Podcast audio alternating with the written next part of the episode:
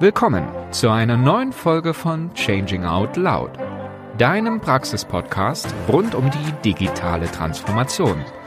Dein Host ist Ilka Dekan.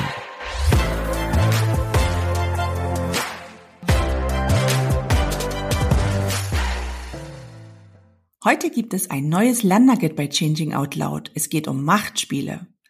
Immer wieder werde ich nämlich in Gesprächen darauf angesprochen, wie man mit diesen Machtspielen in Organisationen umgehen kann. Dafür habe ich mir heute Carmen Kaufmann eingeladen, um zu beleuchten, wie entstehen eigentlich diese Machtspiele und wie kann ich diesen ganz konkret begegnen. Carmen Kaufmann ist Gründerin der Akademie für Frauen in Führung, sie ist Buchautorin, Coach und Trainerin. Sie begleitet Menschen dabei, clever zu kommunizieren, zu verhandeln und diplomatisch Brücken zu bauen. Sie liebt es, Impulse zu geben, liebevoll zu provozieren, wie sie es nennt, und lachend mit den Menschen zu wachsen. Und obwohl sie Geisteswissenschaftlerin und ein echter Kommunikationsprofi ist, hat sie ihr Partner, der eine IT-Beratung führt, im Rahmen der letzten Monate zum Tracky erklärt. Eine ihrer absoluten Leidenschaften ist zudem der Tango Argentino. Ich freue mich sehr auf das heutige Lernnugget zu machtspielenden Organisationen mit Carmen Kaufmann.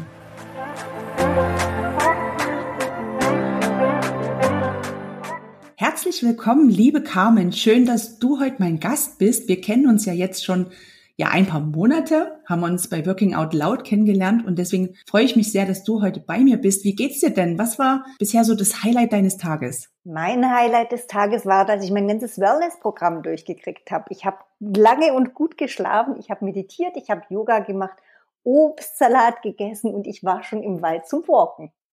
Boah, was für ein toller Einstieg in den Tag. Ich glaube, da kann ich mir noch eine Scheibe von dir abschneiden. Ja, wir wollen ja heute zum Thema Transformation sprechen. Erklär uns doch mal ganz kurz, welche Verbindung hast du zum Thema Transformation oder auch der digitalen Transformation? Mich hat die digitale Transformation ja relativ abrupt getroffen mit der Pandemie, weil ich als Trainerin und Coach bis dato nur präsent gearbeitet habe und durch die Pandemie ich ganz plötzlich gezwungen war, das war der einzige Weg überhaupt noch zu arbeiten, war online zu arbeiten. Das heißt, ich habe komplett alles umgestellt mitsamt Ausbildung, die ich gemacht habe und neuer Ausstattung, die ich mir zugelegt habe und mir neue Didaktiken überlegt, um alle meine Seminare und Coachings da zu digitalisieren. Mhm.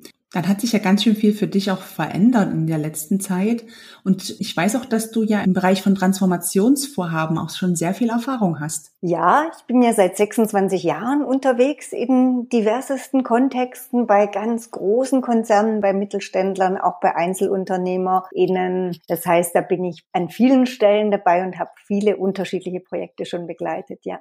Und um welches Thema soll es denn heute gehen? Heute geht es um das Thema Macht und Machtspiele. Das ist mir so ein Herzensanliegen, gerade auch, mm, weil das in unserer deutschen Kultur ja so ein bisschen tabu ist. Ich vermute auch aufgrund unserer Geschichte. Und ich finde, das ist ein Thema, das darf man sich genauer anschauen. Ja, wie kommt es denn, dass sich manche Menschen so schwer tun innerhalb ihrer Organisation, also dass es Machtspiele gibt? Also ich glaube, dass es Machtspiele gibt, ist ganz natürlich. Wir müssen ja gerne herhalten, auch unsere archaischen Wurzeln, als wir noch in Stämmen gelebt haben und so. Für mich ist das was ganz Natürliches, dass das auch in Organisationen lebt und auch wenn wir in die Motivationspsychologie gucken, dann ist es einfach einer der drei großen Motivatoren. Ja, und manche Menschen sind ganz stark motiviert durch Status und Macht, andere ja eher durch Kontakt und wieder andere durch Leistung. Also für mich ist das ein ganz natürliches Phänomen. Das Problem ist eher, dass es gerade nicht hip ist. Also Macht ist so ein bisschen out weil mhm. alles ja ruft nach agil und kooperativ. Und ich glaube auch, dass das mittel- und langfristig die effizientere Herangehensweise ist. Und gleichzeitig hilft es nichts, das so zu tabuisieren. Und du hast ja mir erzählt, dass es da auch zwei unterschiedliche Systeme gibt. Kannst du uns darüber ein bisschen mehr erklären? Das kommt aus der Kommunikationsforschung und da hat die Deborah Tennen rausgefunden, dass es eben zwei völlig unterschiedliche Kommunikations Welten sozusagen, gibt Denksysteme und dass die einen, die ganz stark durch Status und Macht motiviert sind, die denken eher so in Hierarchien. Also da wird immer wieder gecheckt, wer ist oben, wer ist unten. Und ich behaupte, das kennen wir alle. Ja, dass man in eine Besprechung reinkommt und plötzlich geht es überhaupt nicht um Inhalte, sondern es geht darum, wer ist schneller, größer, mein Haus, mein Hof, meine Yacht und so weiter. Und das ist bei denen das sogenannte vertikale System. Und Menschen aus dem vertikalen System, die sind so wettkampforientiert, konkurrenzorientiert. Die wollen gerne wissen, hm, wer kann mir hier das Wasser abgraben? Und das ist so ein bisschen ein sportlicher Zugang, so dieses auch, komm, ähm, wir checken jetzt mal, wer von uns ist schneller. Und das andere, und das ist eben das modernere System, ist das sogenannte horizontale System. In dem horizontalen System geht es ganz stark darum, zusammenzuarbeiten, ein Wir-Gefühl zu haben, gemeinsam zu einem Ergebnis zu kommen. Da geht es viel mehr um Beziehungen. Und interessanterweise wird es ja gerne auch konnotiert, also das Vertikale eher den Männern zugeordnet, das Horizontale eher den Frauen zugeordnet. Und entgegen aller Klischees wird in dem horizontalen System viel mehr sachorientiert gearbeitet. Und ist es denn wirklich so, dass es Frauen und Männer, dass man das so gut trennen kann? Natürlich nicht. Das sind Stereotype, das sind Klischees, das sind vielleicht Tendenzen. Meiner Beobachtung nach durchaus auch noch Erziehungsmaßstäbe, wenn man mal ganz genau hinguckt. Also du weißt das vielleicht mit den Kindern, dass, wenn man sich selber mal beobachtet, was für ein Verhalten belohne ich bei wem? Mhm. Ja, dann wird bei Jungs nach wie vor eher belohnt, wenn sie sich einsetzen und engagieren und bei Mädchen wird immer noch belohnt, wenn sie Rücksicht nehmen, wenn sie integrieren, wenn sie was zusammen machen. Also ich habe hm, ganz viele Neffen und der eine, der das ist wirklich so ein sehr sportlicher Typ, der war mal bei einem Handballspiel die ganze Zeit auf der Bank gesessen. Ja, das habe ich gelernt beim Handball kriegt man nicht gelb-rot und ist dann raus, sondern man muss für jeden das Foul zwei Minuten auf die Bank. Mein Vater, der der gleiche ist, der auch drei Töchter erzogen hat, sagt zu meinem Neffen, naja, ein bisschen Einsatz muss sein. Oh, okay.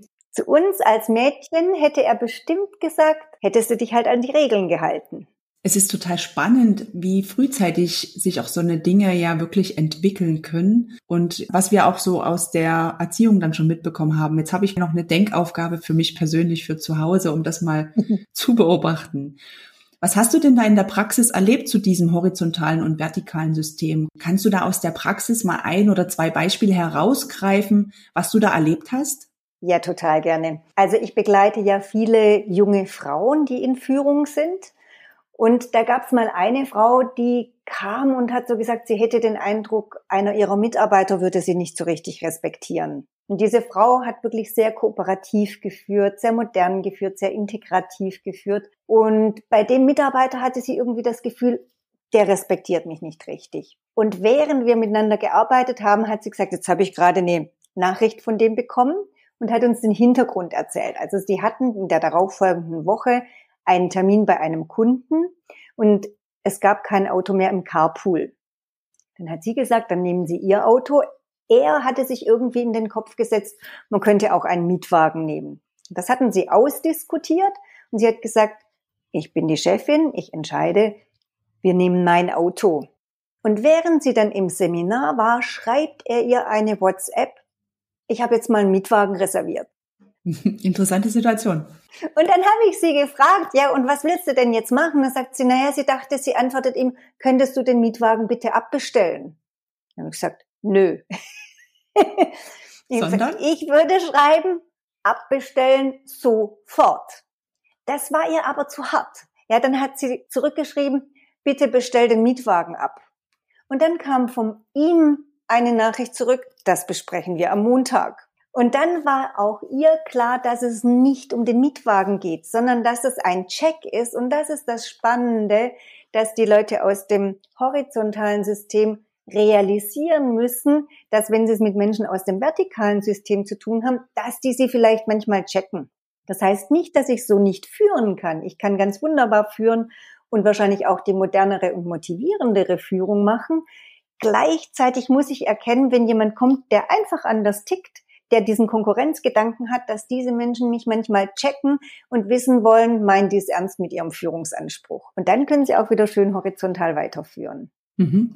Also wie kann ich mich denn dann jetzt ganz konkret auch positionieren, wenn ich so den Verdacht habe, dass ich mich in einem eher auch vertikalen System, vielleicht in einer Organisation befinde, wo das Modell eher vorherrscht? Und wie kann ich denn meine Ideen vielleicht für so ein vertikales System sichtbarer machen? Also das ist, glaube ich, zuallererst geht es um die Erkenntnis, dass es ein anderes System ist. Dann geht es darum, die Spielregeln zu erkennen. Also wenn ich tatsächlich in so ein vertikales System einsteige, dann muss ich wissen, da gelten ein bisschen andere Spielregeln. Der Klassiker ist, im horizontalen System ist Höflichkeit ganz wichtig, ausreden lassen. Unterbrechen ist einfach nicht höflich. Wenn ich aber damit ins vertikale System gehe, dann kann das sein, dass ich eine ganze Stunde warte, bis mal alle ausgeredet haben und ich komme noch nicht mal zu Wort. Und dann brauche ich für mich auch innerlich diese Ausrichtung und die Erlaubnis, das hat dann ganz viel auch mit Werten und mit Glaubenssätzen zu tun. Ich brauche dann innerlich die Erlaubnis, dass ich da auch anders spiele eben um meine Ideen überhaupt zu Gehör zu kriegen.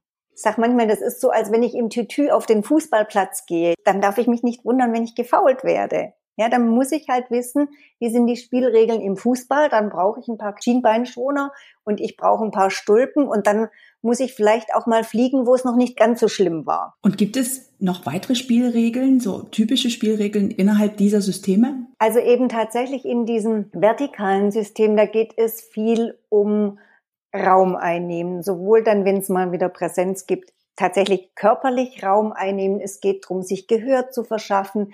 Es geht darum, Statements klar zu positionieren. Man kann ja mal gucken, wie so sehr mächtige Menschen oft kommunizieren, wo Leute aus dem horizontalen System oft sehr viel erklären und erzählen, gilt in dem vertikalen System ganz klar, mein Papa hat das früher mal gesagt, wer sich verteidigt, klagt sich an. Mhm. Ja, also wenn ich ganz viel rede und immer wieder erkläre, so dann falle ich da so richtig runter. Also es gibt tatsächlich bestimmte Spielregeln, da falle ich raus aus dem System. Oder wenn ich so Hilfsaufgaben mache, das hat mir kürzlich wieder ein Coachie erzählt, die hat gesagt, ihr Kollege, von dem sie vermutet, dass er im vertikalen System ist, der hat auf dem Weg zu einer großen Besprechung mit wichtigen Kunden und den Geschäftsführern sagt, ach, könntest du vielleicht noch kurz ein paar Kaffeetassen mitbringen? Ja, kenne ich. Hm. Ja, genau. Und das ist so, wenn man das mal ein bisschen beleuchtet, dann sagen die meisten, kenne ich. Und dann die Wachsamkeit zu haben, zu sagen, nö.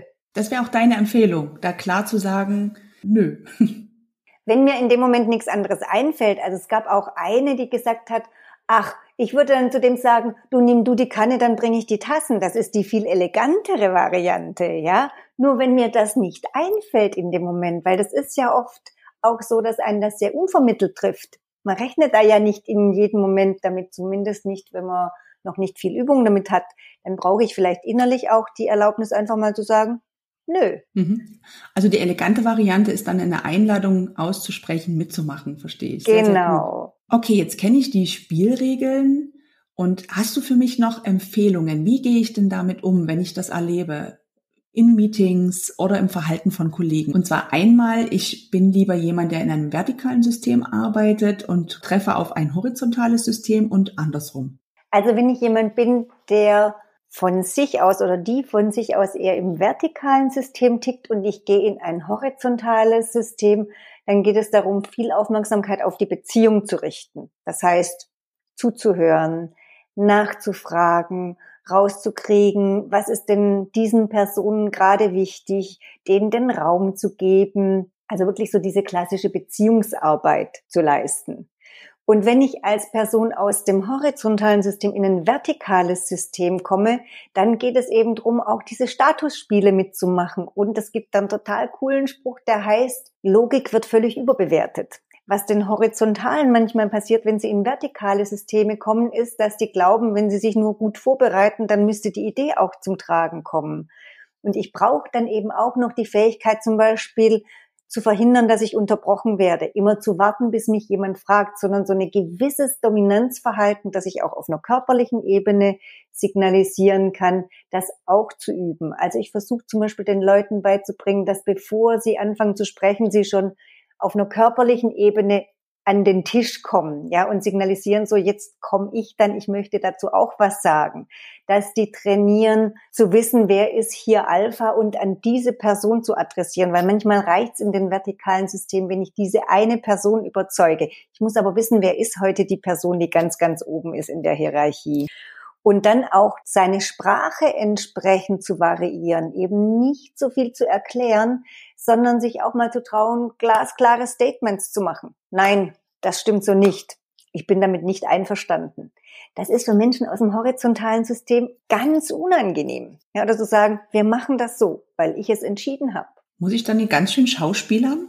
Also ich merke gerade, in welchem System ich mich so zu Hause fühle. Also das fürchten viele Menschen. Wenn ich dann aber frage, so an welchen Stellen in ihrem Leben gelingt es ihnen denn, dann ist es oft so, dass das durchaus schon Teil meiner Persönlichkeit ist in einem anderen Kontext. Also Eltern zum Beispiel können das meistens ganz wunderbar mit Kindern zu sagen, gestern hatten wir es Abmarsch, Stopp. Mhm. Ja, also ist es nicht eigentlich ein Schauspielern, sondern es ist in meinem Verständnis ein Erweitern meines Rollenbildes. Das ist etwas, wo es sich in einem anderen Kontext durchaus kann ich das da eben auch mitlebe. Mhm, verstehe. was heißt das jetzt für Unternehmerinnen in Organisationen? Was, auf was sollten sie achten? Also du hast es jetzt schon angefangen zu beschreiben. Ich habe verstanden, als erstes geht es ums wirkliche Wahrnehmen überhaupt. Mhm. Und dann, was macht man in einer Organisation als nächstes? Es geht wirklich darum, auch beiden Typen Raum zu verschaffen.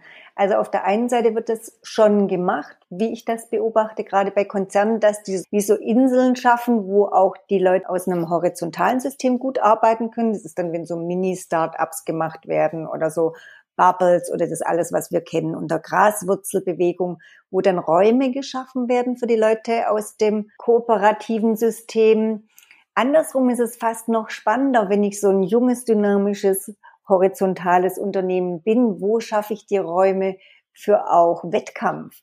Und das könnte man sich vielleicht ähnlich vorstellen, dass man sagt, wir machen da so, du hast vorher gesagt, challenging, wir machen da so Projekte, wo es auch ein bisschen so einen Wettkampfcharakter gibt, wo wir sagen, wir bewerten die besten Ideen. Und dann ist es immer noch die, die aus dem vertikalen System kommen, die finden das cool, wenn es dann irgendwann mal einen Gewinner gibt und so, dass man einfach guckt, wie kann ich beide Bedürfnisse, im Endeffekt steht das ja auch für Bedürfnisse, wie kann ich beide Bedürfnisse auch bedienen und nicht die Hälfte der Menschen verlieren auf der Strecke. Das ist ein sehr spannender Ansatz. Was mache ich denn, damit es wirklich richtig schief geht? Damit es richtig schief geht, muss ich mich auf die eine oder andere Seite schlagen. Also sagen, klassisch, wir haben hier Hierarchien und es gibt keine Freiheiten, es gibt keine Erlaubnis, es, ihr dürft hier nicht spielen.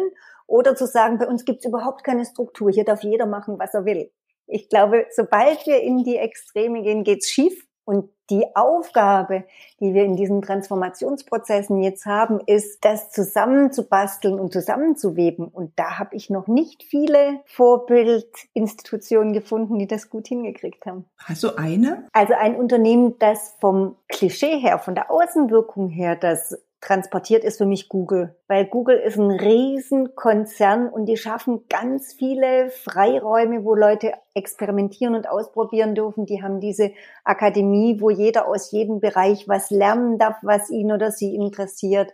Also von der Außenwirkung her würde ich sagen, Google hat das gut hingekriegt. Mhm. Okay, dann haben wir ungefähr eine Vorstellung. Vielen Dank.